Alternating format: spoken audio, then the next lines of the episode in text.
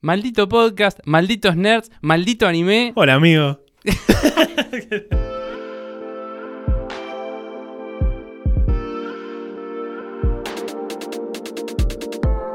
Hola, bebés. Yo soy Fabri Andreucci. Y yo soy Sam Hauser. Eh, ¿Vos sabés quién es?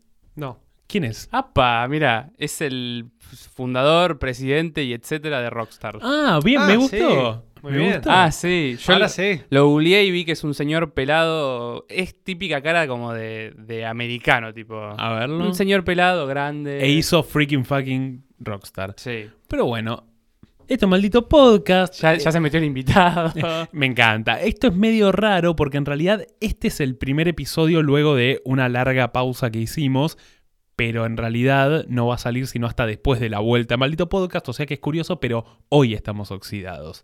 Amigo, ¿cómo estás? muy bien, amigo, muy contento. Muchos meses, estamos grabando de nuevo. Me ¿Cómo- siento como cuando alguien vuelve a hacer algo, viste, que hizo toda la vida, como yo iba a ser jugador toda la vida, yo iba a ser podcaster, arre toda la vida. Estás haciendo jueguitos con la cabeza mientras Sí, todos sí, te sí. aplauden. ¿Cómo estás, amigo? ¿Vos bien? Yo estoy muy bien, muy tranquilo, con ganas de grabar. Estamos tomando birra.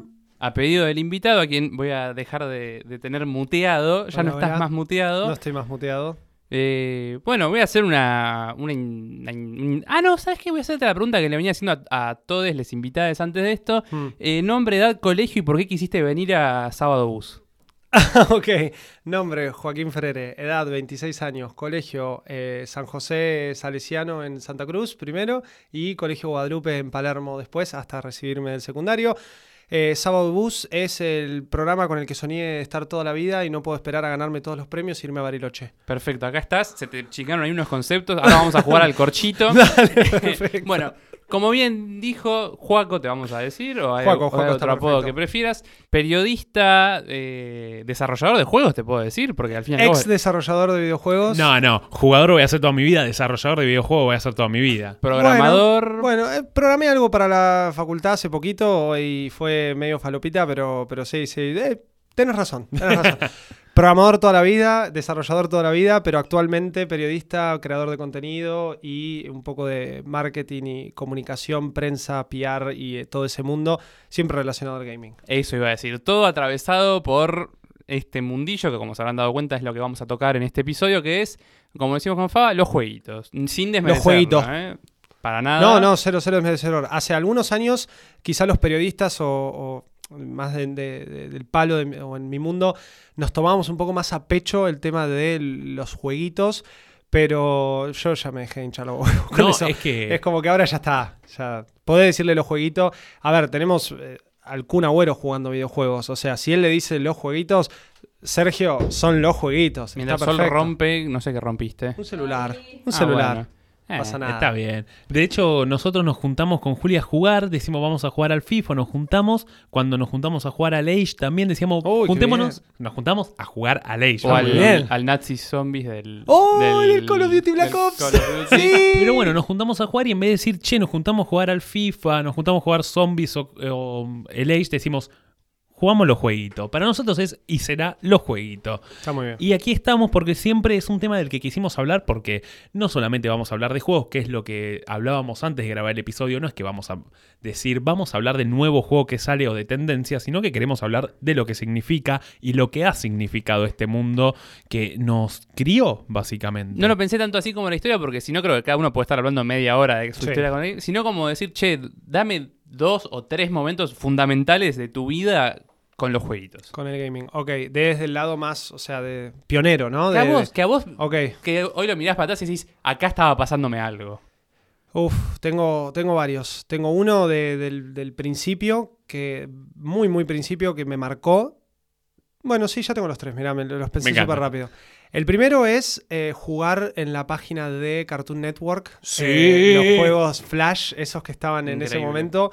Yendo a la oficina, yo soy de, de Santa Cruz, mis viejos biólogos trabajando con cuanto bicho se cruzaran ave marina en el sur, y ellos tenían un centro de investigación en donde, por supuesto, por ser un centro de investigación, tenía internet satelital, pero un internet God, que al lado de eh, lo que era el internet que llegaba, el dial-up a mi casa, que tardaba media hora en cargar el juego y mi vieja ya me puteaba por la cantidad de guita que estaba gastando por cargar ese juego, cuando yo iba a la oficina de ellos cargaba el toque. Era un juego de Dragon Ball que era una pelea eh, que había que ir como cruz, era medio estratégica porque había que ir cruzando los personajes en las distintas esquinas para los poderes que tiraran, hacían a, uno hacía en L, otro hacía cruzado, otro hacía en X, y vos tenías que ganarle a alguien del otro lado, era un juego online. Yo me la pasaba jugando eso. Ese fue como un primer eh, momento medio de, de descubrimiento, de entender que estar sentado enfrente de algo que me genera entretenimiento era algo que me fascinaba y que no podía dejar de pensar.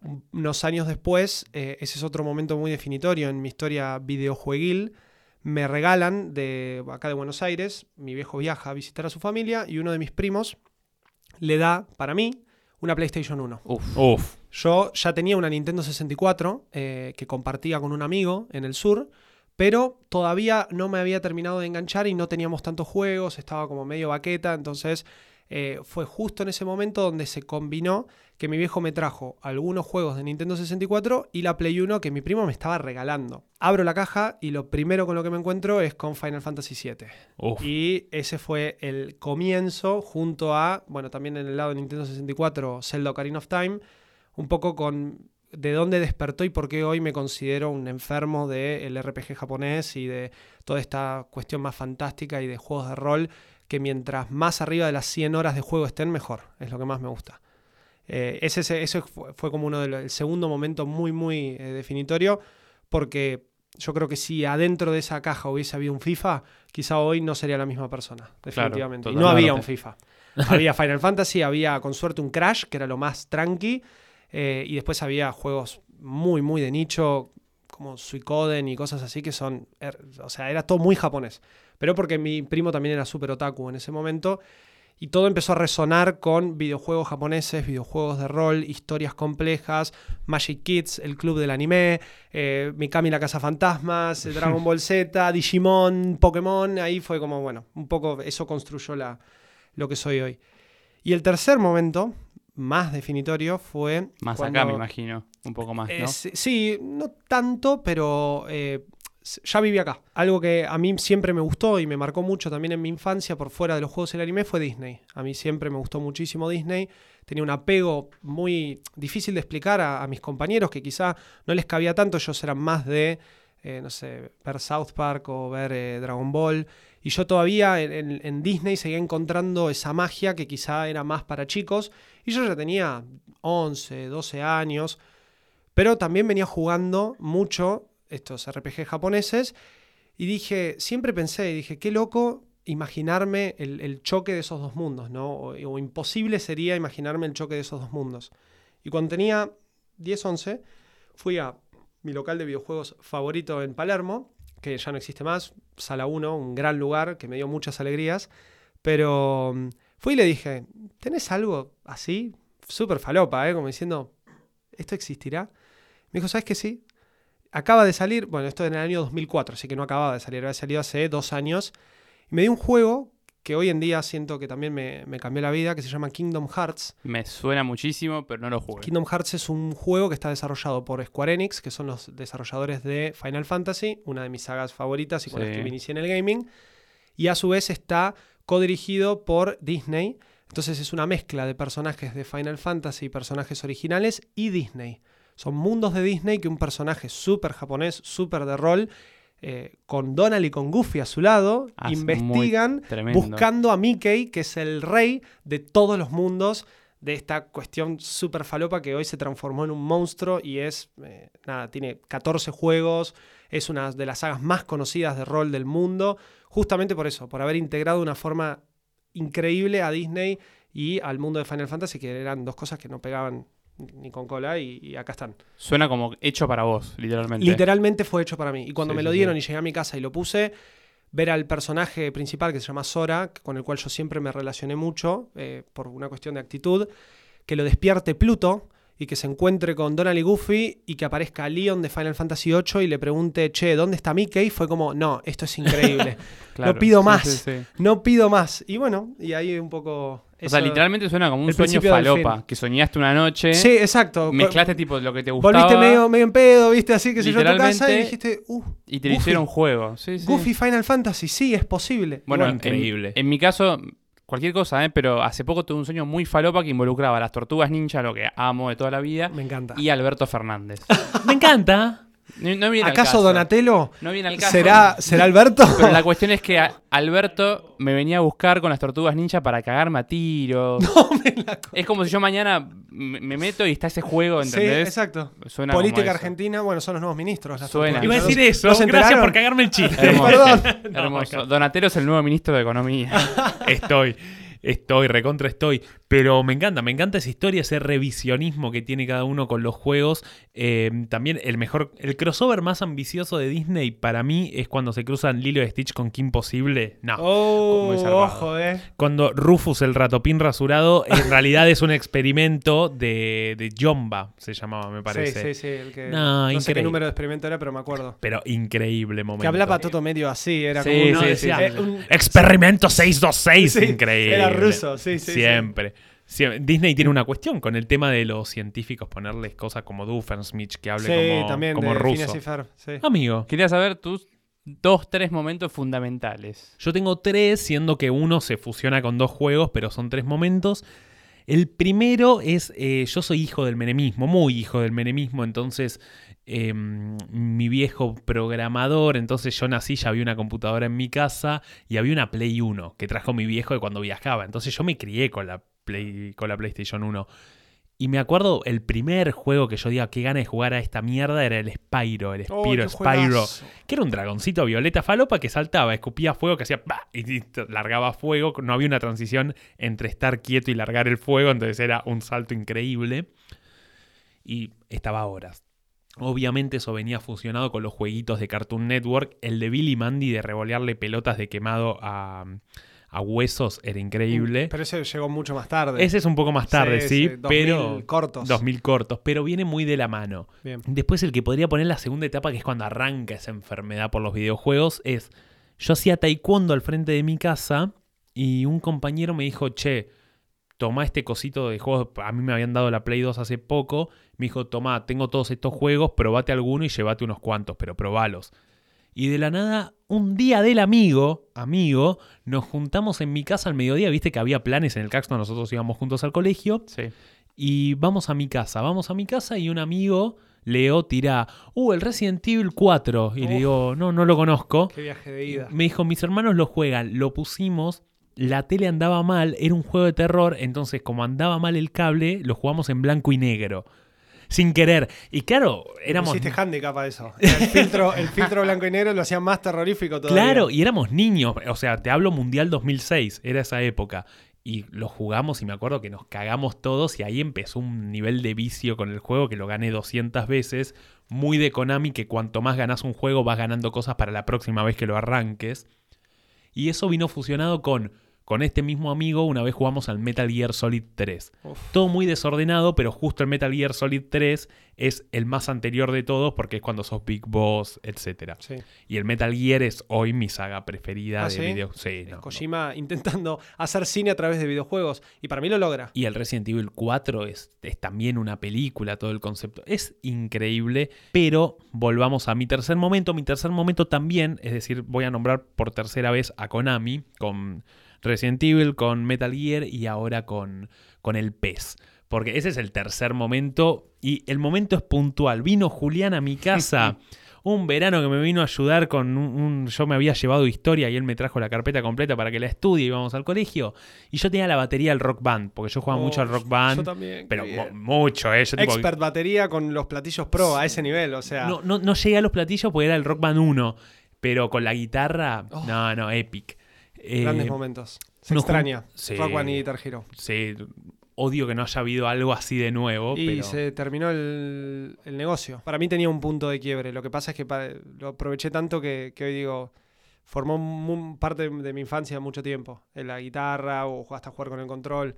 Pero sí, Jugar con el control al Guitar Hero, por favor. Por favor. era una locura. Ayer locura. decíamos con Juli, qué guitarrista de mierda es Tom Morello que le ganamos con un joystick. Sí, sí, Así sí, que volviendo- Tom Morello, que le mandamos un saludo porque está tuiteando sobre la política argentina. Increíble. Y, me- Hermoso. y nadie entiende cómo pasó eso, pero Argentina Twitter in a nutshell, ¿no? Como- Hermoso. Definitivamente. Sucede y me encanta. Pero bueno, en ese momento me acuerdo de que yo tenía un joystick de Play 3 y no dos. Y era medio épico tener la Play, la Play 3 en ese momento, pero tenía un joystick y la batería y la guitarra. Entonces nos bajamos el demo del PES 2010, si no me equivoco, y Juli jugó con un joystick y yo jugué con el, te- con el No, tecladito no. de la batería del Rock Band que tenía abajo un tecladito muy chiquito. Yo dije, esto es. Direccionales y cuadrado, triángulo, círculo tenías. Sí. Eh, no necesitabas otra cosa. No necesitaba otra cosa. A colocar no lo ibas a pegar hace tantos años. Entonces dijimos, eh, ahí dije, no, esto es increíble, me encantó, me compré otro joystick, me terminé comprando el PES y ahí empezó un periodo de PES, luego FIFA como es ahora que a- las bases de mi amistad con Julián serán el PES y el FIFA probablemente. Increíble. No se Eh, peleen nunca en un partido, entonces. No, es que ya no jugamos en contra, pues Sí. Julián es muy bueno, me ganó toda la vida. Yo tenía tanditas donde remontaba, pero soy tremendo hijo y ahora solo jugamos juntos. Ok, ok. Amigo, esos son mis tres momentos, tus tres momentos. Mis tres momentos, los, por suerte al ir último tenés tiempo para pensarlos. El primero es eh, cuando mi hermano un día vino y puso un CD en la computadora que había en mi casa, que era Windows 98, y empezó el Age of Empires 2. Oh, oh. Pero visto desde los ojos de un niño de Decís Age of 6, Empires 2 7 años. Y es la música del menú en mi cabeza. Sí, sí, es increíble. Literalmente. Pero que lo- obviamente con los ojos y la cabeza de un chico de 7 años lo jugaba, obviamente arrancaba la civilización, ponía todos los trucos habidos y por haber, para cuando me hinchaba los huevos hacer el del auto y ir a matar a todo el mundo. Pero bueno, ese fue el primer momento donde, tipo, Hoja de trucos al costado le- siempre. sí, sí, me el sentaba. de la madera, el del oro, el de los autitos que tiraban piedra. El de que los aldeanos toquen las cosas y se construyan de repente. Eh, exactamente. O sea, no había que esperar. O sea, me- ese truco eliminaba los tiempos de espera. Increíble. Bien. El segundo momento fue cuando fui a la casa de una amiga de mi vieja y el hijo agarró ya Windows XP, Oh. escritorio, doble clic, tuc, y empezó eh, toda, toda la cinemática que tiene Rockstar antes del GTA Vice City. Y dije, apa, ok. qué mundo, ¿eh? Aparte, Qué mundo GTA. el GTA vieron que siempre arrancaba como con. O sea, con Rockstar todo y te ponían como esa placa que tenemos todos en memoria del GTA. Y la del GTA Vice City es la mina esa como en bikini rosa, Miami. Yo dije, uff, Es la loading screen, sí, Claro. sí. Dije, La tipo, estoy pudriendo. esto es una locura. Y bueno, después efectivamente era una locura. Y el tercer momento, que este amigo ya te lo anticipé, fue cuando eh, no tenía consola hasta ese momento, había tenido tipo NES, esas cosas. Ahorré, no me acuerdo cuánto tiempo, me compré la Play 2 chipeada con el único objetivo de jugar al PES barra Winnie Eleven. Y bueno, ahí nació la enfermedad que me aqueja hasta el día de hoy. El Win Eleven parchado. Con la Liga con Argentina. Con la Liga Liga Argentina, Argentina. que se- Apertura, clausura. que Sí. le metían grabaciones de, de cancha, entonces cuando la agarraba Palermo se escuchaba que de fondo se escuchaba Palermo, perro, hijo de mil puta. Y no, era increíble, era Y increíble. también lo que pasaba es que como sobreescribían datos del juego, te pasaba que jugabas, no sé, Francia, Polonia, la agarraban Ri y decían, la tiene Riquelme.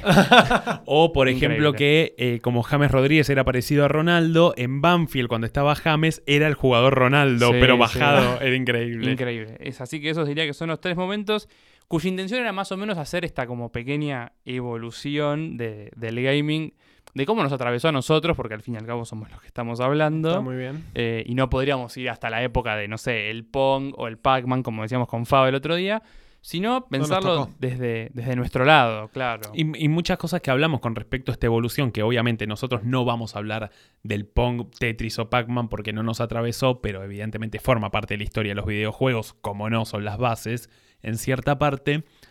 Algo que nos debatimos nosotros y que se vio un poco en esto de contarnos nuestras historias, todo arranca con juegos muy inocentes, avanza con juegos, no sé si muy violentos, pero juegos que eran muy intensos para, para niños, y acaba con juegos un poco nuevamente inocentes. Tratamos de hacer un análisis falopa en la previa, Juli y yo, y lo que pensamos es, bueno, yo arranqué con Spyro, vos arrancaste con Cartoon Network y vos, amigo, arrancaste con el Age. Ahí lo que dijimos es, lo que podemos llegar a suponer es que cuando nosotros éramos muy chicos, en los 90, entrando al 2000, el que dominaba la industria era Nintendo. Naturalmente los juegos de Nintendo, todo muy japonés, eran personajitos muy, no sé si inocente, pero sí los personajes o las tramas lo eran. Estaba Mario, estaba, ayúdenme con juegos de Nintendo. Zelda, Banjo Kazooie, Donkey El Kong. Banjo. Sí, Entonces era... juegazo. Sí, sí, Y después tenías, igual tenías extremos como Conker's Bad for Day, no sé si se acuerdan. Sí. El de la eh, ardilla que básicamente empezaba a hacer juego, estaba con resaca, agarraba y le decía a la, a la, eh, novia, que bueno, obviamente esto es súper, súper off lo que, lo que pensamos hoy en día, pero que era una coneja súper flaquita, tetona, le decía, eh, ¿y qué hice ayer? ¿Y cogimos ayer o no? Y así de una, y todo resacoso se iba como, y era un juego de tiro, sangre, había un oso Teddy que le cortaban la cabeza. Le cortaban la cabeza y salía el, el algodón. sangre. sí. Sí. Claro, a sangre y algodón, o sea, Sí, las sí. dos, porque por supuesto no podía faltar Es sangre. que la Nintendo es una época muy marcada que también ha vuelto con, con la Switch y todo y está muy bueno, pero claramente es ya su factor es el de la nostalgia y cobrarte 60 dólares Sí, un Mario. Un Mario rehecho. O sea, Rehecho. La, la colección ahora que salió con el Sunshine, el Galaxy y el eh, 64, que básicamente se. La gente como que lo investigó y se dieron cuenta que era una emulación adentro de la Switch. Ah, Te están cobrando 60 dólares una emulación que todos con. Bajamos en algún momento el Project 64 y jugábamos con Sí. las ROMs. O sea, no vamos a hacernos los boludos. Y a partir de la mitad de los 90, PlayStation. Y ahí es cuando Ahí nos empieza a empezamos a, plantear. todos. sí. Y el nuevo periodo que son el de juegos mucho más realistas, mucho más violentos, mucho más, hay que decirlo también, americanizados u occidentalizados, en donde ya la trama es por otro lado y no es que vas a tener una ardilla borracha, entonces, cual no sé si anime, pero cual relato más bien oriental, eh, se trata de, mediante personajes, tratar de graficar la realidad. Claro. Acá no, acá es directamente vas a tener un tipo, vas a tener armas, vas a matar gente. Y mm, Rockstar es, en ese sentido, es Dios. Yo me acuerdo de los juegos cuando éramos chicos. Estaba el Warriors. El Warriors era The Warriors, estaba el Bully, estaba El el, Bully. GTA. Para Rockstar lo suyo son las situaciones, como vos decís, más under. The Warriors, peleas clandestinas. Bully, eh, una cuestión más de, bueno, bullying en un colegio de ricos con un pibe que claramente... un Eh, barderito. eh, sí, un barderito, el, el famoso trae problemas, ¿no? Que, Sí. que todos identificamos que en realidad el pibe tenía mil problemas en la casa y qué sé yo, y al revés, vos jugabas con el que era el bully, pero a la vez también era un poco el héroe de... medio Salvo el colegio. Hood. Claro, medio Robin Hood. la- Porque arrancabas como siendo el héroe de los nerds. Sí, sí, sí. Exactamente. Después eh, Red Dead Redemption, que era una peli de Clint Eastwood, o sea, era un- una un peli de cowboys, un western súper, súper típico, eh, con John Marston, uno de los mejores personajes de videojuegos de la historia. Y por supuesto el GTA. Y después es- GTA, que GTA era literalmente eh, drogas, narcos y... Sí, sí, y- vivir siendo tipo un, un outcast. Sí, Exacto. y el concepto de podés no hacer misiones y podés ponerte en la calle a hacer masacres. Y era, el Open World. Claro, y era Sí. un concepto, cuando éramos chicos, el GTA estaba muy mal visto por los medios, sobre todo porque se traía el concepto de Estados Unidos, donde es naturalmente una sociedad probablemente más violenta, y creíamos que los pibes que estaban acá jugando cibers iban a generar masacres en colegios. Luego comprendimos que no mataban gente por el GTA, sino que debe haber otra cuestión, por ejemplo, No, no, hay comprar- otras cuestiones. Los videojuegos no engendran ese tipo de violencia. Probablemente la cuestión- partidario de eso. probablemente la cuestión sea comprar balas en Walmart o alguna otra cosa que no tiene nada que ver con jugar Tener al 16 GTA. Años y poder comprar un arma libremente. Totalmente. No que te la habiliten en un videojuego, en un espacio 3D, que debería también ser controlado y que para eso existen los sistemas de ratings que todo el mundo siempre se pasó por el culo. Totalmente. Pero bueno, en ese segundo estadio llega, pero luego creímos, suponemos, que acá me voy a basar de algo que dijo Dross en una entrevista en, el, en Caja Negra con Filo, en el que dijo, los niños dominan el mundo, hoy los chicos, los nenes, son quienes manejan el mercado y por eso YouTube termina siendo mucho más inocente y censurando o dando de baja contenidos que la verdad está hecho para nosotros, pero que de la nada te dicen, y estoy haciendo contenido más inocente o menos parecido a lo que hacía en un estadio inicial, porque si no YouTube o me lo censuro, me lo da de baja o me lo shadow banea. Entonces, hoy sabiendo que plataformas como Twitch, que tienen una influencia enorme, enorme en las empresas que van a hacer videojuegos, eh, tienen que decir, yo tengo que capturar este mundo, entonces para que me vean 200.000 personas mientras Ibai juega, me conviene hacer un Fall Guys y no un Red Dead Redemption. Pero bueno, es un estadio nuevo que estamos atravesando, suponemos. Nosotros estamos en una época de transición y de...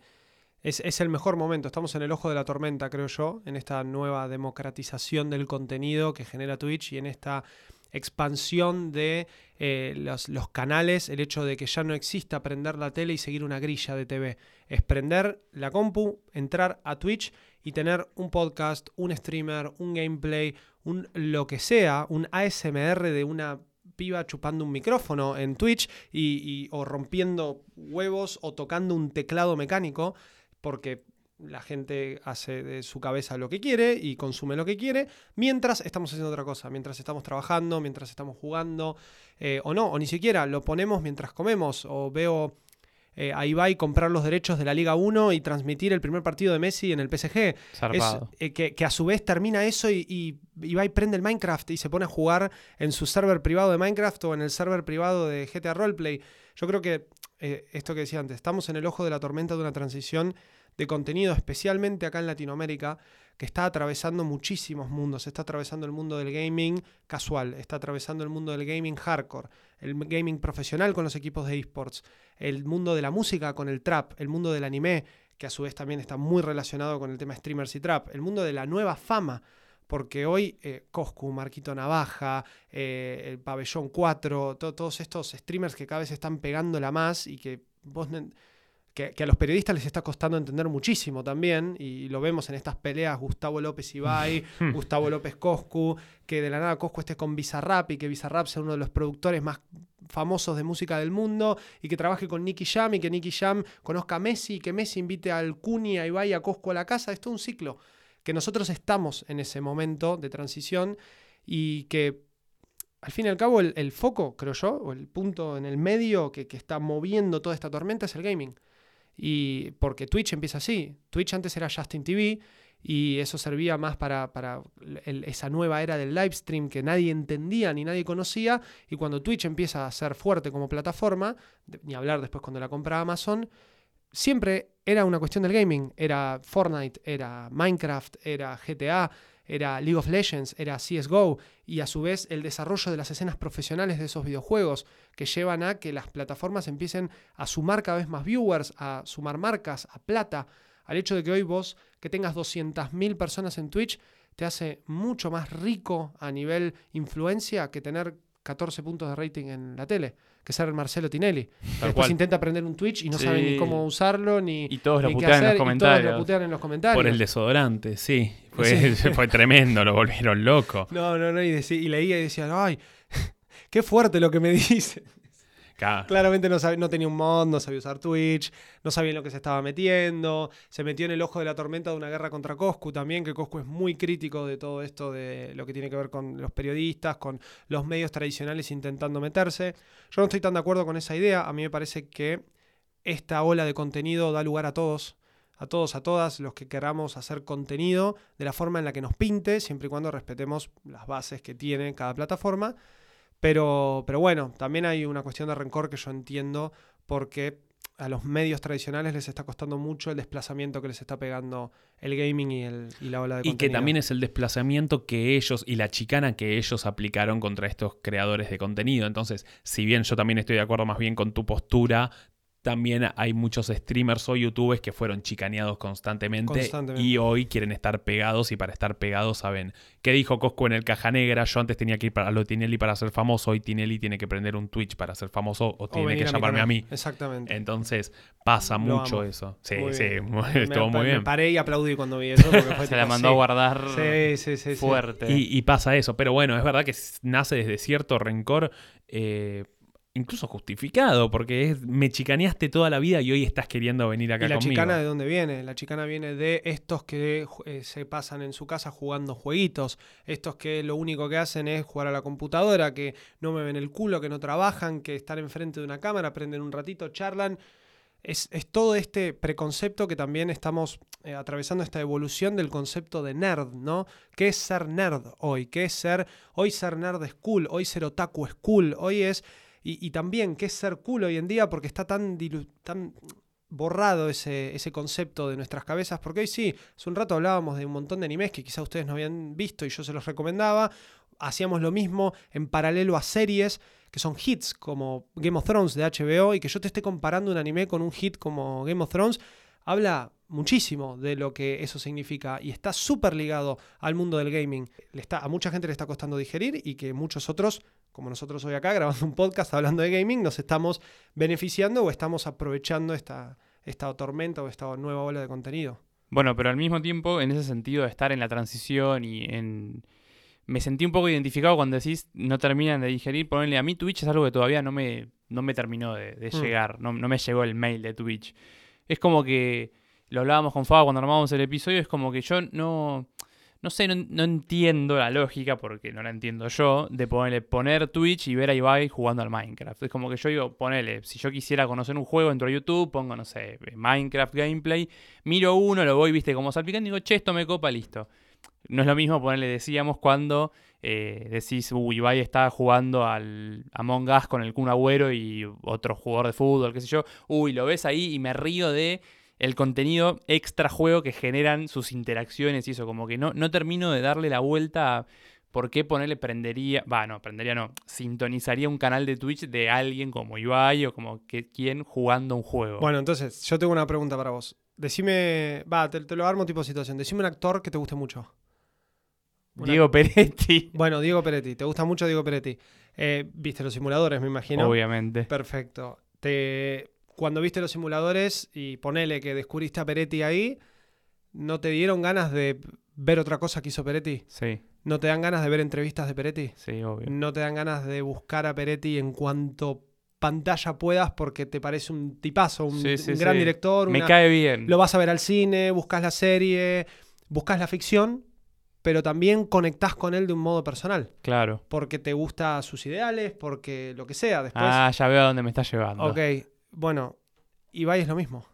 Claro, es El- el, conectar creador con de él. contenido es lo mismo. No importa qué está jugando, importa quién está en la cámara. Claro. Es eh, la empatización que tienen hoy las nuevas generaciones o las nuestras generaciones que también hacen ese cambio, ese clic. Es prendo Ibai porque está con el Kun. Prendo Ibai porque Ibai me hace reír. Prendo Ibai porque siempre en el medio de la charla o del gameplay de Ibai sale a hablar de Messi. Es el personaje, Porque- no el contenido, tal vez. Exactamente, exactamente. No, y el personaje hace al contenido. No, y además el contenido está bueno, porque no es solo eso, pero a lo que voy es, si estás viendo 12 horas de un tipo streameando jugando al Fall Guys, es porque hay algo más allá, porque yo el, el Fall Guys me lo puedo bajar y lo puedo jugar. Y lo tenés siempre. Y lo tenés siempre. Siempre. Todos los días, día por medio, todas las semanas. Vos hoy, los simuladores los tenés en Netflix, están siempre ahí. Pero siempre es lo mismo. Claro. Siempre vas a ver la misma serie, siempre vas a ver los mismos capítulos. Yo hablo mucho de los simuladores porque la acabo de empezar a ver de vuelta. Me parece una cosa impresionante. La veo de, nuevo mejor. todos los veranos. Bueno, es que es, es- es una gran práctica. Sí, Me sí. parece que es una de las mejores piezas que tenemos de, de ficción en Argentina, por no decir la mejor, pero bueno, ahí ya me estoy metiendo en quilombos. Em, pero me refiero a vos a Ibai lo tenés siempre, a Coscu lo tenés siempre, a Marquito Navaja lo tenés siempre, a, o sea, Asmongold, que es uno de los eh, creadores de contenido más grandes del mundo a nivel juegos online, MMO, como si fuese el Lineage, como si fuese el eh, World of Warcraft.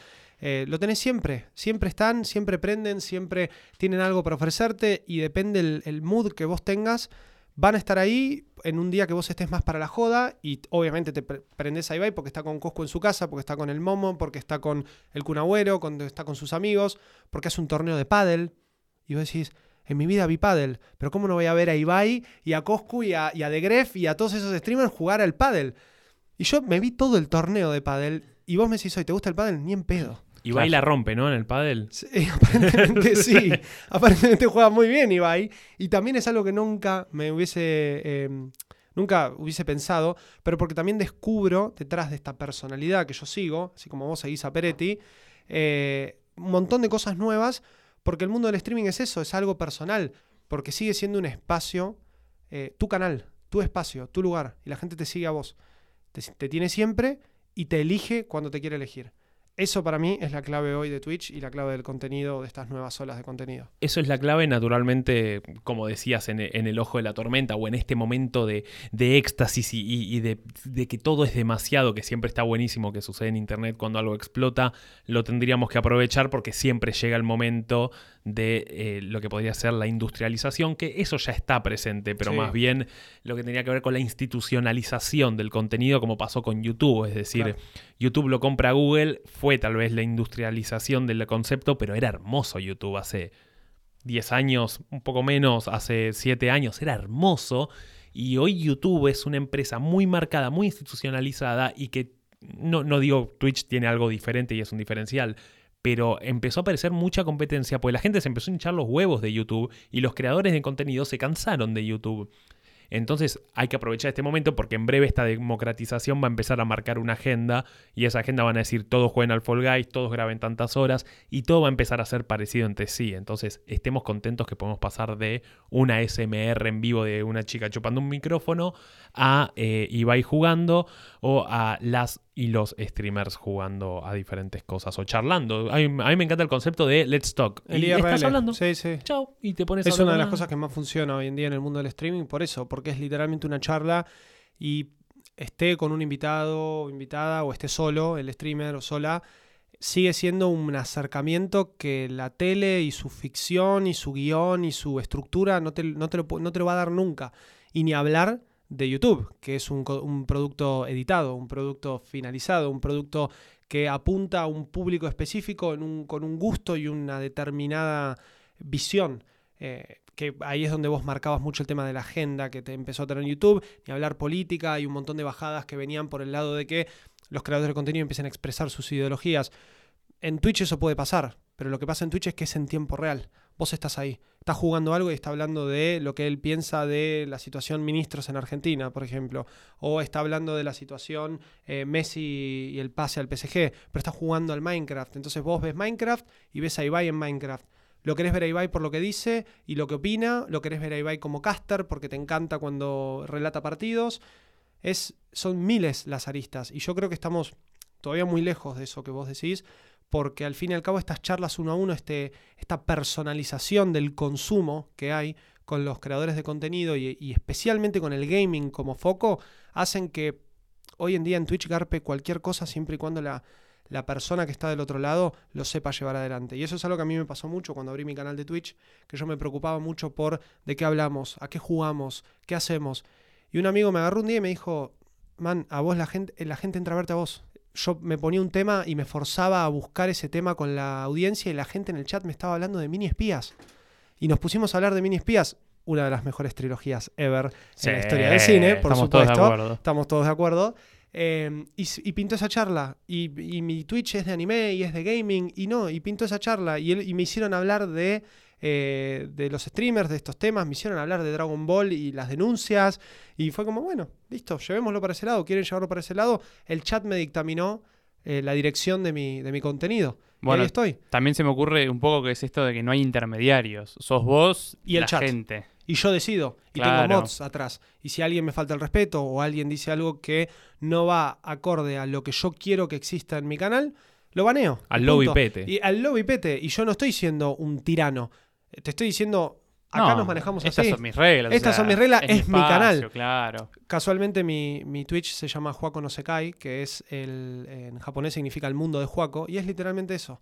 Y eso es lo que yo llevo adelante. Mis reglas, mi mundo, mis consumos, mis ganas. Y si estás para anime, estás para anime. No te gusta lo del gaming y no querés estar en los que juego, no estés en los que juego. Me querés faltar el respeto, al lobby PT. Si Claro. querés hablarme lo más bien y coparte y hasta entrar al Discord a hablar conmigo en vivo, sumate. Pero ese uno a uno, ¿cómo hago yo para llamarlo a, a Hola Susana? No, no es así. Y Pe- que tenés que pasar por un productor. Exactamente. Pero aparte también me parece que eh, la tele o la radio, eso, uno aunque escucha, no sé, voy a poner un ejemplo muy, muy burdo y muy falopa, eh, la entrevista de Eduardo Feynman con Elegante. Oh. Vos sabés que está, Fantástica. pero vos sabés, o sea, es increíble porque vos decís que es genuino todo, pero al mismo tiempo vos pensás que está mediada por productores, el agente de él. Yo tengo una pregunta, ¿se puede mediar a elegante? Yo creo que sí. A ver, él es muy auténtico, pero Es que justamente yo lo vi tan auténtico que para mí... para mí hubo algo, o sea, o por ahí es mi sospecha con esos medios donde siempre hay temas que no se pueden tocar, cosas Sí, que no se pueden decir, y vos en tu canal de Twitch, les lo dijiste vos, es mi mundo, hago lo que quiero, Y si yo lo traigo elegante, yo Directamente elegante voy con la gente. Decí lo que quieras. claro. Mientras no, no te pongas en, en charlas polémicas, eh, que todos sabemos qué temas hay que tocar y qué no, vos hacé lo que quieras, sé genuino. Yo creo que justo con el tema de Elegante y Feynman, ahí me parece que se la jugaron un poco. Ahí sí. Feynman tiene cierto ego como periodista que dice tipo, bueno, yo me banco a, a quien sea, que Sí, venga sí, quien sí, sea, y Elegante lo descolocó varias veces porque tipo es, es un tipo de barrio, es un tipo genuino. Por eso me gusta mucho eso. Distinto es cuando entrevistas a un político, que sí le tenés que Claro. bajar las preguntas, hay un- una pasada. El famoso cassette. Por el famoso caso, pero ¿por qué? Porque hay una imagen que mantener. El mundo. Twitch es, si la imagen es tan personal, como hablábamos hace un rato, ¿no? Esto de que Ibai es él. No es Está un personaje. casa. Está en su casa, en su estudio, vienen los amigos, entran, le traen comida, se pone a morfar. ¿Qué, qué caseta hay que tener ahí atrás? Si no puedes, no, es- no, no- no es más genuino que eso. No, tal cual. Ahí eh, obviamente me pongo como, como el opositor, o, no, no, el opositor no, el pesimista, porque yo estoy de acuerdo con todo esto, pero naturalmente todo esto que hemos mencionado, desde la radio cuando en sus orígenes, la televisión en sus orígenes, YouTube en sus orígenes y hoy Twitch, eh, todo fue muy desordenado y todo fue muy democratizante, democratizador o lo que, o como lo quieran llamar, pero todo tuvo este estadio en donde es absoluto y es un mundo infinito, pero obviamente empieza a... mm, Empieza a ser muy institucionalizado, es decir, a la industria lo que más le molesta son los personajes que descoloquen, como por ejemplo Elegante, que le desacomode lo que puede llegar. No es casual, voy a ir a muchas veces al Caja Negra porque me parece el mejor ciclo de entrevistas para este tipo de personajes. Sí. en donde, y que esto también lo hablamos hace poco, eh, que lo hablamos con Cuevitas, en donde, por ejemplo, que Marito Baracus decía, a Cristian de Lugano le cerraron el canal cinco veces. Y se lo cerraron porque es un tipo que tiene problemas con la adicción, que pertenece a una clase social diferente a lo que la industria de YouTube quiere, porque Cristian Lugano nunca hizo nada para que le cierren cinco veces un canal. Mientras que hay youtubers que hicieron cosas muchísimo más graves y ni una vez se lo cerraron. Como los Paul, con todos sus- En eso, estaba yendo a eso. el bosque. El bosque de los suicidios en Japón y la falta de respeto a la cultura, gritando cosas por la calle. Sí, sí, sí. Ni me hablen de eso porque me, me enerva. Ahí va justamente, pero le cerrás el canal a un tipo que tiene problemas con adicción Y que lo está expresando. y que lo está expresando y que es picante, y- pero bueno, eh, ya sabemos lo que sucede. Obviamente, Eso en Twitch no pasaría, por ejemplo. yo siento que hoy no, A menos naturalmente. que se ponga en pelotas, no, los- no se lo cierran. No, obvio, es que hoy ni en pedo pasa, hoy no pasa. El- pero tampoco hace 10 años no hubiese pasado ni en pedo en YouTube. No, es decir, tampoco. YouTube era un lugar muy libre, es decir, Es más, se hubiese podía- explotado en visitas, que es lo que le pasó, porque Cristian de Lugano se terminó haciendo medio un, un influencer con este otro, el guerrero de Dios, no sé si se acuerdan, que era un tipo que, que interactuaba con él, que se peleaban, que se amigaban. Sí, Era un tipo también súper mersa, súper falopa, de, de la, de- vivía por ahí en el barrio de él, se juntaban y terminaron siendo personajes busteados por el mundo taringa también, el mundo del meme, el mundo del chiste. Y Cristian de Lugano detrás de eso no era tanto un chiste, era, había, como vos decís, problemas eh, serios muy serios. que le terminaron cerrando el canal porque es eso, había una bajada en YouTube que no, no era la que, la que se buscaba. Yo creo que lo que pasa con eso es que también YouTube termina encasillando en base a intereses eh, institucionales, ¿no? Porque hay una institución detrás que se llama Google, termina encasillando lo que no su- suena a censura o suena a elección de contenido y se supone que es una plataforma libre, pero de alguna forma termina encasillando al- a la cuestión de la posibilidad de la edición, ¿no? De, de poder, de que vos subís un video y que eso tiene un trabajo detrás, que tiene un- una preaprobación de alguna forma, tanto de la parte institucional YouTube Google como de la parte del editor o del el dueño del canal que sube eso. En Twitch no. Twitch vos prendés y sale lo que sale. Tal cual. Por eso mil veces han pasado que, no sé, pasa alguien en pelotas caminando atrás y es como un problemón. ¿Cómo le evitas eso? No podés buscar el edit. Es muy después. jodido, pero a la vez podés pensar en que se soluciona como la televisión solucionó eh, la televisación en vivo o la transmisión en vivo. En algún momento muy lejano tal vez suceda, pero también lo que pienso es que los nuevos gigantes siempre son los copados. Eh, Apple fue el copado, después se hizo un ogro y llegó, por ejemplo, Facebook. Facebook era un copado, hoy todos odiamos a Facebook Sí. probablemente. Después llegó Google. Google era un fenómeno. Me acuerdo de las comunicaciones de Google en el 2011 y lo que era la empresa. Vos decías, qué grande Google, qué empresa hermosa. Y hoy es la ortiva, hoy es el bigote de la historia. Con no puedes poner esta cancioncita, no puedes hacer esto, te desmonetizo porque dijiste falopa, porque dijiste culo. Eh, que, no sé, por ejemplo, un youtuber como Bofe dice, no puedo decir garcha porque, no sé, más allá que él no putea, pero lee comentarios de out of context y ya le desmonetizan el video. Y ahora está Amazon, que Amazon es el nuevo copado de la historia, es el nuevo gigante Y que, que de a poco se está transformando en un nuevo ogro también. Claro, y que Porque también- Jeff Bezos no es ningún copado. No, Es y la en cita breve de será- Batman, amigo. Exactamente. Es la cita de Batman. Y en breve va a ser Elon Musk. ¿Qué tipazo Elon Musk fumándose un porro en un podcast Sí. en vivo? Y en breve va a ser el bigote. Qué bueno como mete criptomonedas, bustea el, el- sí, sí, después la saca de Tesla, saca China, pum, se cae el mercado a la mierda y qué hijo de puta de lo más. Que, sí, sí, sí, es...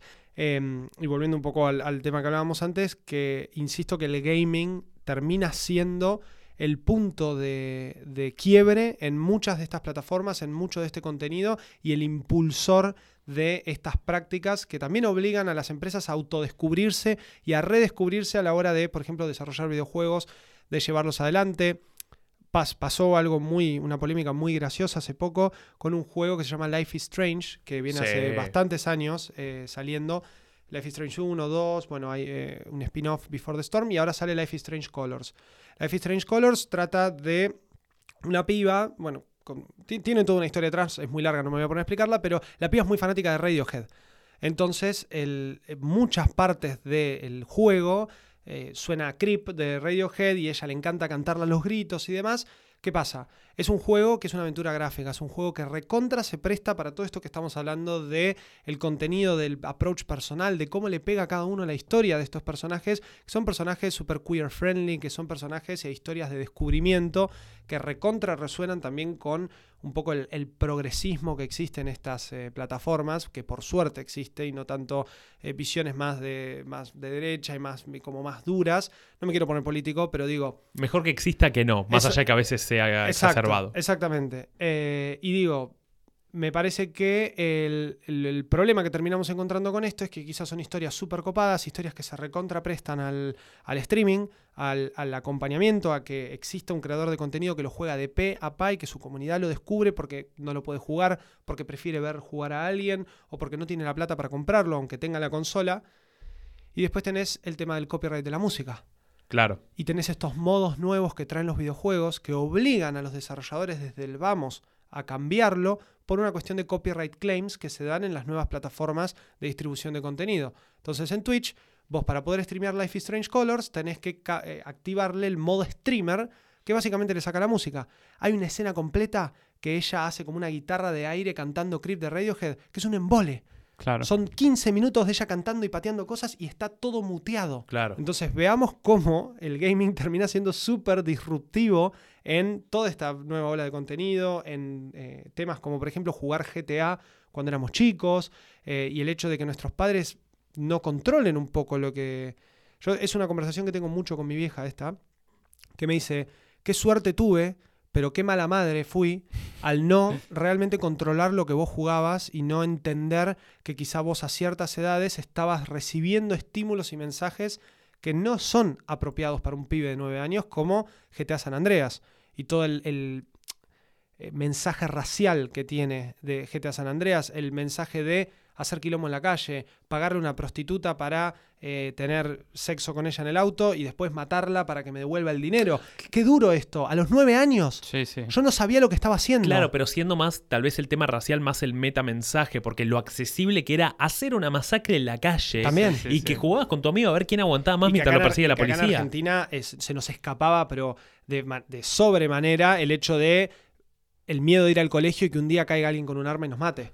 Sí. En Estados Unidos en una época fue moneda corriente. ¿Y el primer target quién fue? Los juegos, Rockstar, eh, GTA. Sí, ¿Cómo sí, pueden pisar viejas en la calle y después no esperar a que vayan a comprar un arma? ¿Dónde está el problema? ¿Que compre el arma o que juegue a GTA? Claro. Acá lo mismo, pero acá había, con toda la ola trucha de videojuegos también, vos hablabas de mi primera Play 2 chipeada. Qué hermoso concepto la Play 2 chipeada. Qué hermoso Her- favor. hermoso concepto para un país con, con nuestros problemas económicos y con eh, todo lo que conllevó el hecho de en su momento comprar un juego original, que era el problema de la Nintendo 64, de la Play 3 en su momento, de, ah, este es cheto, este puede comprar juegos originales, 300 pesos los juegos, carísimos. Yo quisiera comprar el GTA 4 con 13 años en una store de Estados Unidos. Y no solo me dijeron que venga mi vieja, sino que le explicaron a mi vieja lo que era, le dijeron todo lo mal que hacía el juego y le preguntaron, señora, ¿usted entonces quiere que su hijo juegue este juego? Mi mamá me miró y dijo, sí. ¡Qué inconsciente! Y a la par jugando el Left 4 Dead, un juego de zombies, de masacre, de sangre, de todo. Y yo hacía dos años había tenido problemas para dormir por haber visto el juego del miedo. Uf. Y tuve que ir al psicólogo por eso. Sí, y dos años después, ya en adolescencia y ya con otra cabeza, matando zombies, matando gente en la calle en GTA y jugando con Nico Bellic y, y Ru- Rusia en Estados Unidos. La mejor historia de GTA, ¿no? Estamos Una de las acuerdo. mejores historias. de Para GTA. mí, decíamos con Juli, es la mejor historia del GTA, porque en el San Andreas te esperás todo lo que va a pasar. Mm. El No 4 nos pega tiene... tan de lleno el San Andreas por una cuestión de esto que hablaba de, de lo racial, que acá no nos pasó tanto, Tal cual. o, o directamente no nos pasó al nivel de, los afro- de la comunidad afroamericana en Estados Unidos. Eh, GTA 4 es la historia de un inmigrante. Nosotros Sí. somos hijos de inmigrantes, Sí, entonces sí. nos pega por ese lado. Tal también. cual. Sí, el final donde siempre terminaba mal porque o se moría tu primo y no tenías taxis gratis y a la vez tu novia no te quería hablar nunca más porque se enojaba porque eras un mafioso. Quedaba vivo tu primo, se moría tu novia. Se moría tu novia, pero tenías los taxis gratis. Claro. Entonces, no, Taxis esa gratis siempre. Taxis gratis siempre. Taxis gratis. Porque, porque cuando quedaba viva tu novia no te quería hablar más. Y ¿Y era qué edad tenías cuando tuviste que tomar esa decisión? Ah, buena pregunta, porque era 2008, de manera que tenía 12. 12 años. 12, yo a los, 13, a los por 12 años decidía si se moría mi novia o mi primo. Y, vos decías taxis gratis, ¿por qué? Por una cuestión de, de gameplay. De bueno, no, pero no gasto guita en los, en los taxis. ¿Cómo? ¿Cómo? Y podías esquipear los viajes. Eh, Exacto. Sí, sí. Exactamente. Y porque yo en realidad había elegido que siga viva mi novia porque era un romántico, pero claro, cuando sigue viva no te habla más. Entonces tuve que volver a ganar el juego para elegir que se muera mi novia. Y yo decía, esto, y hoy lo veo y digo, esto es demasiado. Demasiado para un pibe de 12 años. Sí, pero bueno, a la vez nos dio la mentalidad que nos dio y a la vez eh, por eso estamos en Twitter diciendo me quiero matar. Sí. Me hace acordar, amigo, a una charla que tuvimos, eh, y traigo otro tema sobre la mesa, donde me anoté literalmente la quote de Faba diciendo que para él era más sano jugar al GTA que jugar al FIFA. Ah, sí, Ok. sí. Para mí, ¿Por es- qué? para mí es mucho más sano el GTA que el FIFA y otros juegos que tienen que ver con esto porque siento que hay juegos muy tóxicos que buscan, hay una diferencia entre juego sano y juego tóxico, en donde el GTA está todo muy...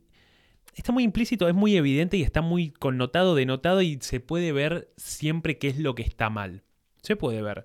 Eh, Depende de- de la edad que tengas y el, el espejo también que, que vos generes en tu proceso, ¿no? Y también yendo más que nada con lo que es el mundo online y cómo, cómo se... Hoy el, el- ya vamos a hablar de esto, de la diferencia que antes era con alguien que tenías al lado y el concepto de fútbol, pero hoy en el mundo online el FIFA es un juego muy adictivo, muy tóxico y que de a poco se va dando cuenta de que eso ya no garpa y empieza a sacar los festejos. Antes podías hacer un gol y mandar a callar a alguien y que se fume. La animación, el festejo, las tres te pausas. tirabas al piso, hacías los festejitos. Hacías Sí, todo. sí. Es un juego que para mí tiene una comunidad muy tóxica y muchos juegos tienen. El LOL tiene una comunidad toxiquísima y para mí es mucho más sano. Pudo haber sido más sano siendo un niño, siempre comprendiendo que está mal matar gente en la calle, naturalmente. Pero porque tal vez en Argentina hay una bajada muy poco violenta y tal vez en países como Estados Unidos hay una bajada de puedo tener un arma si alguien me amenaza. Hay una bajada violenta o más violenta en el fútbol que en este otro tipo de cosas, de situaciones Mucho que más. suceden en el día a día. En cambio, quizá en, en Estados Unidos la cuestión deporte no está tan arraigada a la violencia. Distinto sería, porque si queremos hablar de primer mundo y tercer mundo, nos vamos a UK, nos vamos a los hooligans, qué violencia que había en el fútbol ahí también, y pasa lo mismo que acá, o sea, es una cuestión de fanatismo. Ahora, yo te hago una pregunta, ¿el juego es tóxico o las comunidades son tóxicas? Las comunidades definitivamente. Entonces, ¿la culpa quién las tiene? ¿Quién la tiene? ¿El que juega y el que fomenta esa comunidad tóxica o el juego que se presta para ese tipo de situaciones? si el juego se presta y, por ejemplo, tiene festejos donde puedes mandar a callar a alguien. O hacerle el, el cosito que El está llorando. o te- estás hablando de un juego de fútbol que replica literalmente situaciones que se dan en el fútbol real. Yo, por ejemplo, te pongo el caso del LOL.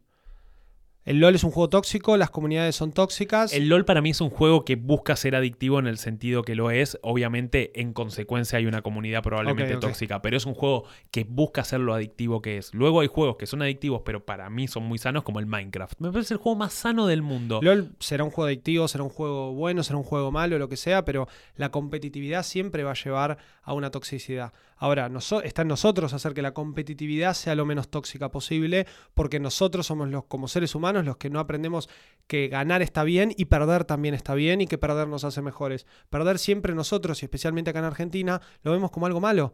¿Por qué? Porque tenemos una cultura del fútbol en donde perder es que te boluden, que te ningunen, que te manden a callar. Y eso es lo que también representa los juegos de fútbol. Pero el fútbol es así, es lo que vende. Ellos tienen que vender el fútbol real a través de un polígono 3D que juega con un control del otro lado. Es verdad, es verdad todo lo que dijiste. Sin embargo, inventan, te ponen lo tóxico del fútbol. Por ejemplo, tengo que replicar el fútbol, te mando a callar, sos un bobo, pero por conveniencias del juego no existe la mano. Entonces ya no estoy haciendo un juego de fútbol lo más real posible porque Es- la mano no existe, pero sí existe todo lo tóxico que envuelve el fútbol. Entonces es raro porque hasta donde te conviene EA estás haciendo el juego realista. Totalmente. Ahora, qué difícil sería programar una mano, ¿no? No, Porque no, tiene me que ser mato. random. Lo intentaron. Lo ¿te intentaron y le salió muy mal. Muy mal. Todos eran penales. Yo me barría en el área, penalti para el Barça. Increíble, Va. increíble. Bueno, no hemos hecho consignas justamente para poder hablar muchos temas porque hay un lapsus en este momento. Así que, ¿qué es el primer episodio de Maldito Podcast sin consigna? Uno de ellos. Para mí ya ha habido episodios sin Ha habido. consigna, ¿eh? Y un tema que teníamos pensado con Juli a partir de haber hablado de industrias, de juegos, de, Twitch, de, de- de este nivel de masividad es, y me lo recordaste con el tema de tener a alguien al lado y cagarlo a trompadas porque te hizo un gol en el FIFA, es que hay algo que en el videojuego está desapareciendo, que es la cuestión de jugar de a dos, que ahora el FIFA está tratando de retomarlo, como bien hablábamos, pero también lo está tratando de retomar en cuestiones online de alguna manera, como que dos jueguen juntos, pero cada uno desde su casa. No sé cómo va a funcionar igual el cooperativo nuevo, así que no hablo No, de más. Yo tampoco, no tengo ni idea. Solo sé que la- en la nueva etapa competitiva va a ser de, de a dos y va a ser. No, no, no hay, hay gente muy po- poco contenta con eso.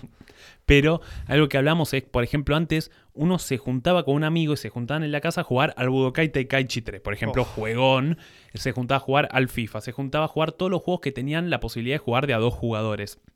Y cómo ese concepto fue desapareciendo y hoy los juegos prácticamente no tienen modos cooperativos, sino que sí o sí tenés que jugar online. Y cómo se... que esto ya va de- un poco de la mano de la industria y ayuda mucho el hecho de Twitch y gente jugando desde su casa y vos viéndola o jugando online en el no salgas de tu casa, que puede ser muy es un mensaje muy peligroso el de no salgas de tu casa, naturalmente no digo que es a propósito, Quédate en casa. pero si hay algo que le conviene al poder es que la gente no se mueva mucho. No estoy diciendo que todo esto se da a propósito, pero se empieza, a- empieza a suceder estas bajadas. La pandemia, Twitch, el, el nuevo streaming, panóptico. el nuevo panóptico. Sí, sí, sí, a de los es que videojuegos. ha ayudado mucho y hoy el videojuego lo que te propone es no te muevas, jugá con tu amigo desde tu casa, jugate al Fortnite, jugate este Battle Royale masivo. Es decir, o ahora el Call of Duty que tiene un modo que es un deathmatch de 100 personas. Warzone. Entonces, el Warzone y está buenísimo, pero ha dejado de existir eso de... No ha dejado de existir. Va desapareciendo el concepto de juntarse a jugar y cada vez los juegos lo, lo prohíben más. El FIFA, el, por ejemplo, el modo más competitivo que es Food Champions, no te deja jugarlo de a dos. Y con Juli nos jugamos y tenemos que jugar un tiempo cada uno, pero porque nos queremos juntar a jugar. Pero te dice, no, no podés jugar de a dos esto. Y es, no sé si peligroso, pero yo lo veo con mucha desconfianza, que las, los grandes núcleos de poder te propongan no moverte y que juegues a la distancia con Yo alguien. creo que, a ver, hay un poco de todo. Primero que el hecho de el que desaparezca ese cooperativo local, como se le llama hoy, o incluso un término que se usa mucho, es el couch co-op, ¿no? Que viene justamente de esa imagen de un, eh, un couch, me sale en inglés. sillón. puta madre, un sillón. eh, y tirarte con tu amigo ahí con los controles, ya sea con cable, inalámbrico, lo que sea, y ponerte a jugar. Para mí el hecho de, de que el couch co-op, que el cooperativo local desaparezca, que no, no desaparece, suele ser una opción, pero eh, el caso de Food Champions yo creo que es más por una cuestión de balance competitivo. No viene por un lado de prohibirte jugar con tu amigo. A mí me parece que ellos ya tienen demasiado minuciosamente trabajado cómo, el handicap que hay, el nivel de un jugador, cómo los machea y todo, al punto de tener que llevarlo a un cooperativo. Que ahora lo van a hacer, porque con FIFA lo quisieron cambiar. Pero yo creo que la eliminación del cooperativo local o el, o el hecho del desplazamiento sería, porque que esté incluido significa que queda desplazado, es la evolución natural de la tecnología y de los videojuegos. A mí me pega por dos lados. Por un lado, eh, como decía Faba, esa juntada que teníamos muy de chicos de juntarnos, hacer un pijama party 6, que uno traiga la multitap. uno No, el multitap. Quizás de los inventos más inútiles de la historia, porque al final nadie lo usaba. Jugábamos de a dos, qué sé yo. Era pero difícil. era fachero, tipo, ver cómo quedaba. Pocos juegos aceptaban tantos jugadores. Te- Tenías el PES, el FIFA y quizá alguno de Dragon Ball que encima se veía chiquito. Se veía en, en la tele, no eran las Sí. teles de ahora, en- bueno. Pero después también lo que hablábamos con Faban con respecto a cómo cambian las tecnologías y eso, eh, por ejemplo, con los juegos ahora que no tienen online o que no, o que, a ver, el ejemplo que más se me ocurre, porque lo tengo entre cejas y cejas un tiempo, es el Spider-Man. Hmm. El Spider-Man, sí, un juego cinematográfico, Es un hermoso. juego single player, lo que se conoce como una aventura de un jugador. Lo ganaste de pie a pa, ya Y está. chao. O sea, 60 dólares, está bien.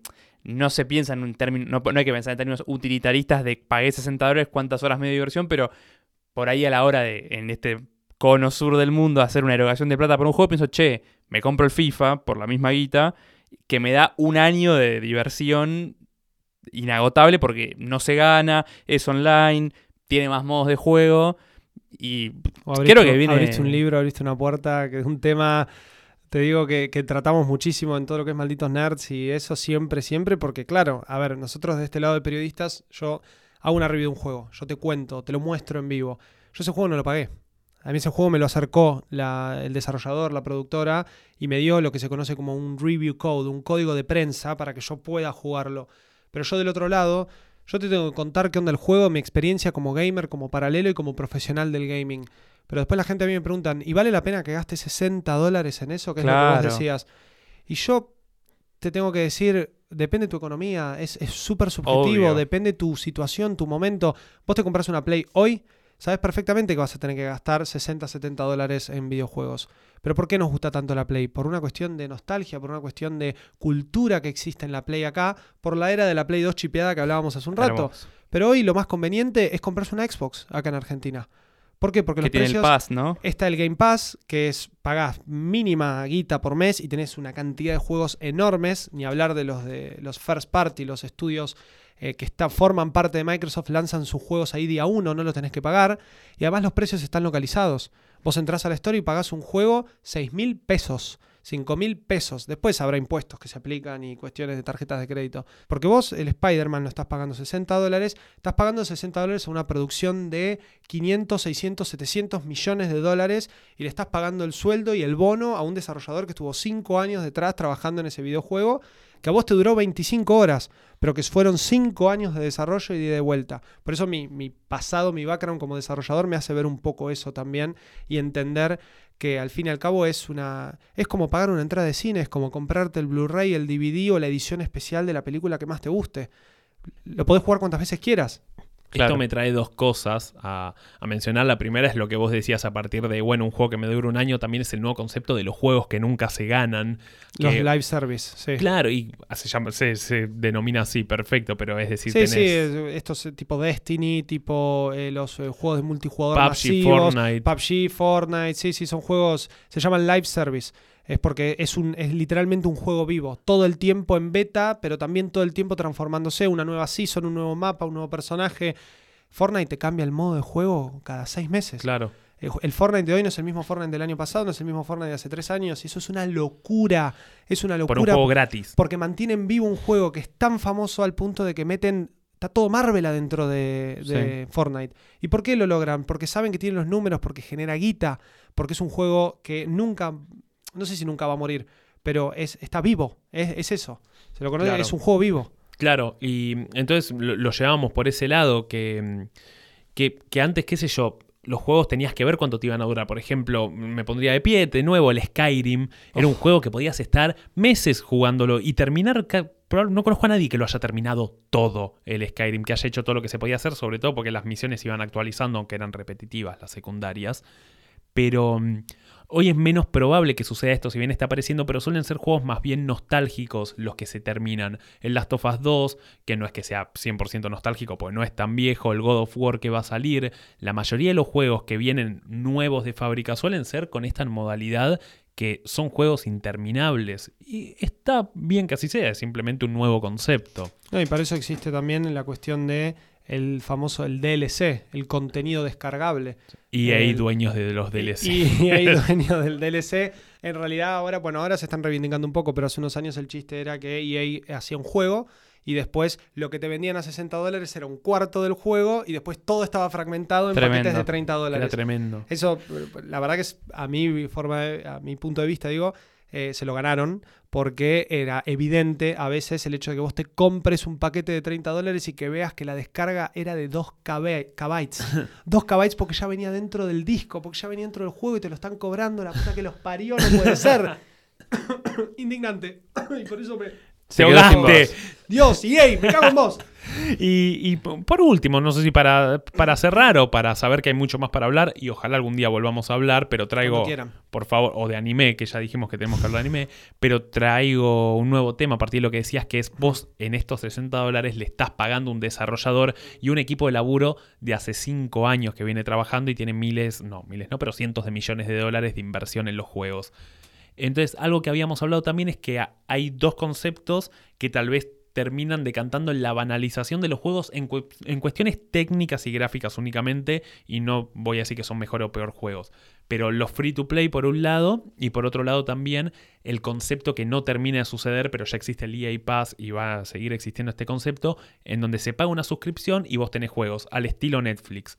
Algo que relacionábamos con Juli, que decía que, le mencionaba yo es que Netflix vos entrás y es todo igual las producciones propias, a, excepción de, pequeños detalles donde es la gran apuesta de la plataforma. Pero es todo igual porque también estás pagando y tienen que ir con lo que funciona y tienen que, tiene que ser redituable que vos pagues 12 dólares por mes por algo que vos en realidad deberías pagar 12 dólares la entrada al cine. Entonces también está eso, es un nuevo concepto que tal vez va la banalización técnica de los juegos. No sé qué opinas ahí. A ver, yo creo que eh, los juegos en, todo este, especialmente en estos últimos años, están, se están descubriendo nuevos modelos de negocios que funcionan en, de tal o cual forma con respecto también a los géneros de los juegos, a si el juego es online, no es online, es cooperativo, no es cooperativo. Y eh, depende también de qué forma quiere encarar el, el estudio o el publicador o los desarrolladores, lo que sea, la, venta de ese juego. Y para tirarles cuatro ejemplos así súper rápidos, tenés eh, hoy el que hablábamos recién, el del formato DLC, ¿no? El DLC, el, contenido descargable. Vos sacás un juego, juego completito, el juego tiene cierto éxito, vendés una cierta cantidad de copias, recuperás la inversión del videojuego por las millones de copias que vendiste, que en ese caso estás hablando de un éxito, un break-even. Em, esto sucede con algunos títulos independientes, sucede con algunos títulos AAA, y después para no dejar morir esa historia, ese concepto o eso que te, dio ganancia, vos generás contenido adicional. Ese contenido adicional se vende, se vende porque comercialmente funciona bien, se vende porque los fans eh, ya generaron una empatía con tu IP, con tu producto, entonces quieren ver más de ese mundo, quieren ver más de lo que jugaron y les encantó.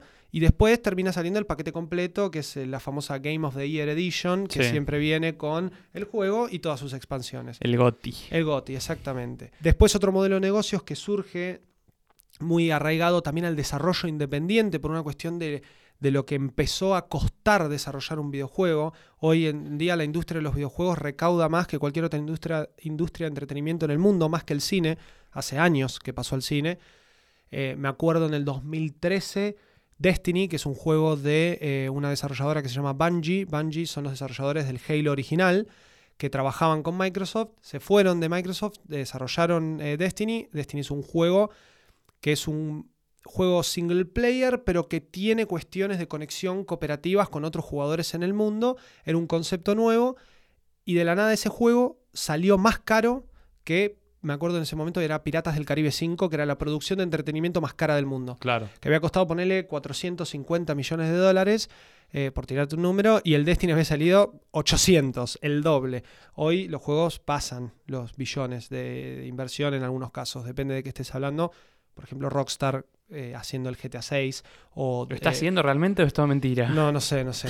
nadie sabe. Y Rockstar es una de las mejores empresas para guardar secretos en el mundo, así que no te vas a enterar hasta que no esté a seis meses de salir. Y también hay que ponerse de pie con Rockstar porque en una época no paraba de sacar juegos, en la época Play 2, principios, mediados de Play 3. ¿Por qué? Por esto que digo recién, los juegos costaban 50 mil dólares hacerse, 100 mil dólares hacerse. Entonces, esto que les digo de que Destiny en 2013 supera la producción de Piratas del Caribe, primero de entender que los videojuegos empiezan a pisar mucho más fuerte y segundo que Destiny se transforma en este otro modelo de negocios que es el live service.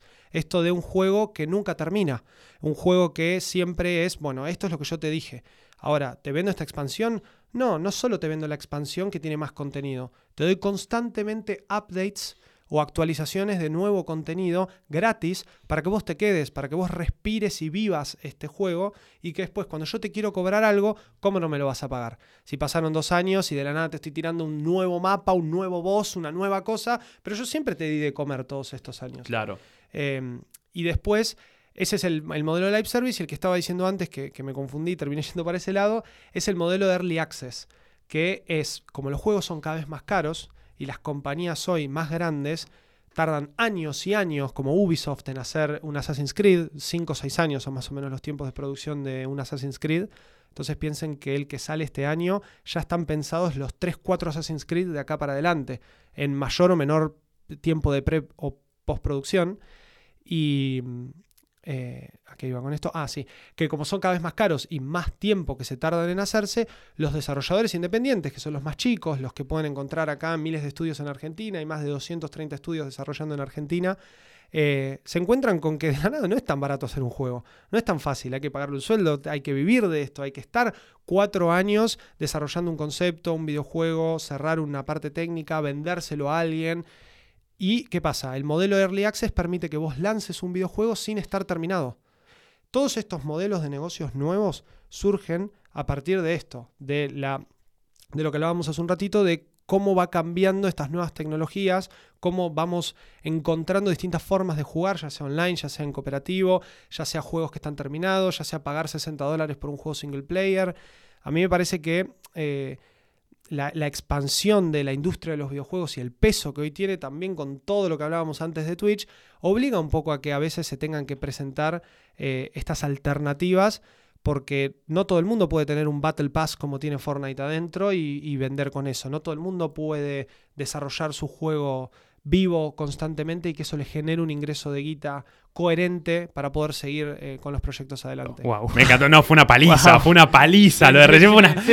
nos quedamos callados. Pensé que estaba viendo a ver si alguno tenía algo para aportar y ya estaba tipo, bueno. no, no, no, miramos los. No, no, miramos los dos. de hecho, lo, lo, que iba a decir, pero no tenía nada que ver con esta aclaración, eh, que es que un aplauso mental para Rockstar, por ejemplo, que hace tres generaciones de consola de PlayStation viene facturando con el mismo juego, salió hace ocho años y en la largo para hablar también. Ni hablar. Y en la presentación de la PlayStation 5, que uno dice, wow, se presenta la PlayStation 5, todos vimos el logo de Rockstar, estamos empezando a desabrocharnos el pantalón y de golpe GTA 5. ¿Qué? Basta, por favor. Basta. Increíble. Y sigue facturando. Yo es el juego que más veces eh, compré en mi vida, de, seguramente, más allá de alguna cuestión más de colección pero así de, con intenciones de jugarlo, no solo de coleccionarlo, lo compré cuando salió en Play 3, lo compré cuando salió la versión de PC, lo compré cuando salió en Play 4 porque quería el modo en primera persona de la Play 4 exclusivo y ahora sale en PlayStation 5 y si pinta jugar con los pibes, pinta jugar con los pibes y hay que comprarlo en PlayStation 5. Es así. Es, como un inmenso aplauso. Em, después otra cosa que pensaba que teníamos anotadito, pero como detalle, que también mm. los juegos probablemente sean más online que antes para enfrentar a la piratería de alguna manera, ¿no? También, sí, Hay mucho de eso. La industria se adaptó mucho ahí, más allá de que podés bajarte trucho el Minecraft y jugar en un server medio falopingui, pero bueno, no todo el mundo lo hace. Los, los casos que Son pocos los valientes. Claro, no, y no, son pocos los casos que te permiten hacer ese tipo de vueltas como para poder jugar online de forma ilegal. Hay, miles de formas de combatir la piratería hoy que están llevando adelante. Podemos hablar dos horas de eso, así que no me voy a extender mucho. Pero los juegos single player tienen algunas eh, firmas de online que generan las plataformas que se llaman DRM, que sirven justamente para que vos hagas la validación de la compra del juego para que lo puedas jugar. Eso siempre es lo que se termina siendo un bypass y ahí existe el famoso crack, ¿no? Claro. El crack es eso, es eh, traspasar la seguridad de ese ejecutable, que es lo que te permite a vos eh, hacer el chequeo de, la originalidad de tu producto. En cambio, los juegos online, no, ¿qué vas a hacer? Sí, el GTA me lo bajo, trucho, lo puedo jugar, la historia de Trevor, de Colin, de, vuelta, digamos, increíble. Ahora, ¿dónde está el roleplay? ¿Dónde está el heist? ¿Dónde está el, el cooperativo multijugador en una ciudad y cagarme a tiros con todos? Y lo tenés que comprar.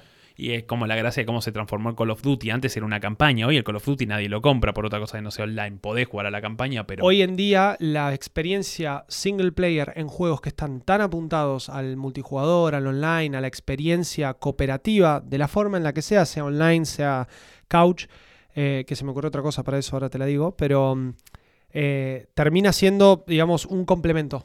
Es, bueno, contame una buena historia pero, ¿qué me das de nuevo en el multiplayer? ¿Qué, ¿Dónde me innovaste? ¿Qué vino a Warzone? ¿Entendés? Eh, ¿Cómo cambia este juego el universo vivo de Warzone, que es como lo que, hablábamos recién, de este live service? Y con respecto a lo del Couch Cop, que vos me decías que desaparecía, esto de, la, cooperación, también eh, entendamos que durante mucho tiempo, especialmente la era de la Play 3 y la Xbox 360, las consolas sufrieron muchísimo la falta de performance para poder llevar adelante dos cámaras al mismo tiempo renderizando el mismo mundo y jugando al mismo tiempo con dos controles que le están dando a la misma consola ciertas instrucciones para poder jugar. Claro. No sé si se acuerdan, el Call of Duty Zombies de Play 3 de Black Ops andaba como el orto. O sea, era... Nosotros éramos muy felices, Sí. pero Bueno, puede pero- ser que andaba mal. Pero hoy, hoy lo juegan y les Hoy aseguro que se, sí. se van a dar cuenta que era un desastre. Y también de ahí empieza la exportación de ese cooperativo al mundo online. Y más hoy con una lucha que fue durante muchísimos años muy difícil hacerle entender a las compañías que los gamers queríamos esto, la cuestión del crossplay. De vos tenés Xbox, vos tenés Switch, yo tengo PlayStation, Juguemos. ella tiene PC, juguemos igual. Está sonando, está sonando una canción que nos va a echar. Lo hicimos larguísimo y no nos importa, pues nos encanta. Y nos quedaron temas pendientes que tenemos anotados. Así que deberemos charlar algo otra, alguna otra vez, Cuando ojalá. Pero, amigo, ¿cómo fue volver a grabar aunque esto salga Hermoso. después? Hermoso. La pasé muy bien. Aguante. ¿Cómo la pasaste, guacho? Increíble, increíble, chicos. La verdad estoy re contento de que me hayan sumado. Yo también hace mucho no grababa así formato podcast en, en persona y la verdad que me hace extrañarlo cada vez más. Y bueno, vamos, vamos por esto. Y además, quien forma parte de Malditos Nerds, un podcast que con Juli inevitablemente nos cruzamos cuando definimos el nombre Maldito Podcast. Increíble. Dijimos, a ver si existe Maldito Podcast, pum, Malditos Nerds, Maldito Gaming, Maldito... Existía Todo, Maldito todo. de todo. Así que Malditas series, malditas movies, maldito anime, malditos games, esto. No hace falta invitarlos a que lo escuchen, pues seguramente ya lo escuchan, pero escúchenlo si no lo han hecho. Eh, que te sigan en todos tus canales, que te van a encontrar como... Arroba Joaco Frere en todas mis redes y ahí tienen el link a mi canal de Twitch, a todo lo que hago, en mi Twitter todo el día actualizado con todo lo que estoy haciendo, las coberturas, las columnas en Vorterix, el streaming, todo. Me encanta. Increíble. a seguirlo. Eh, para mí, amigo, algo que me olvidé decir, el padre de, de esto de jugar un juego gratis y comprar cosas adentro es el Pet Society. No, no lo nombramos, por favor, na, na, na. Em, Restaurant City también. Restaurant City, no, no, por favor, Las microtransacciones, Increíble. por favor. Era hermoso. ¿Saben quién es el padre igual de eso? ¿Quién? ¿Posta? ¿Quién inventó las microtransacciones? No. Por supuesto, es- no podía ser de otra forma. Team Fortress 2 eh, Ah. y Valve, los desarrolladores de, eh, De Counter. Counter-Strike. Sí, sí. Aplausos. Son los primeros que metieron adentro un sistema propio de poder comprar estos sombreritos para el juego y fue como, uh, qué boom. Y de la nada cayeron las cajas, los random, Electronic. Arts con todos sus DLCs y sus cajas, los casinos adentro de los juegos de NBA y todas esas polémicas que tenemos en el mundo del gaming. Qué lindo. Eh, última conclusión que me llevo. De a poco nos vamos poniendo grandes porque hemos nombrado diferentes cosas, como por ejemplo Play 2 chipeada. eh, no hemos nombrado, pero estará ahí el concepto de Memory Card, el Spyro, eh, jugar con un amigo. Por ejemplo, la luz roja de la Xbox. ¿Te Oh, acordás, amigo? Vos sí. tenías Xbox, soñabas Sí, sí, con sí, eso, sí. tal vez. ¿Tuviste la edición esa? La, No, por suerte no. ¿Cómo se llama? Después. Jasper. Era Sí. la que tenía placa Jasper, Después. que salían las luces rojas de la de muerte. la muerte, exactamente. Que encima salía una, todo bien. Dos, ojo, Tres. Muerte. al no lobby. prendía la consola. No. No, por favor. Y en la Play 3 estaba la luz amarilla, pero era menos frecuente. Muy raro, sí. Eh, amigo, Avión, amigo. Uh, Avión, pero antes de avión, eh, síganos en Spotify, en Instagram, síganos. Tenemos un canal en YouTube que nunca usamos, solo para el streaming lo usamos, pero vaya, maldito, Algo va a pasar en algún maldito momento. podcast en todos lados y nos encuentran ahí. Eh, fue muy lindo volver a grabar, amigo. Ojalá podamos hacerlo con la frecuencia que nos gustaría. Pero bueno, esto es de a poco. Ahora sí, amigo, avión, check-in. ¿A dónde? Nos subimos a un avión y nos vamos a ¿Japón? Me gusta, amigo. Nos vamos a Japón. Eh, esto ha sido Maldito Podcast. Muchas gracias. Maldito podcast.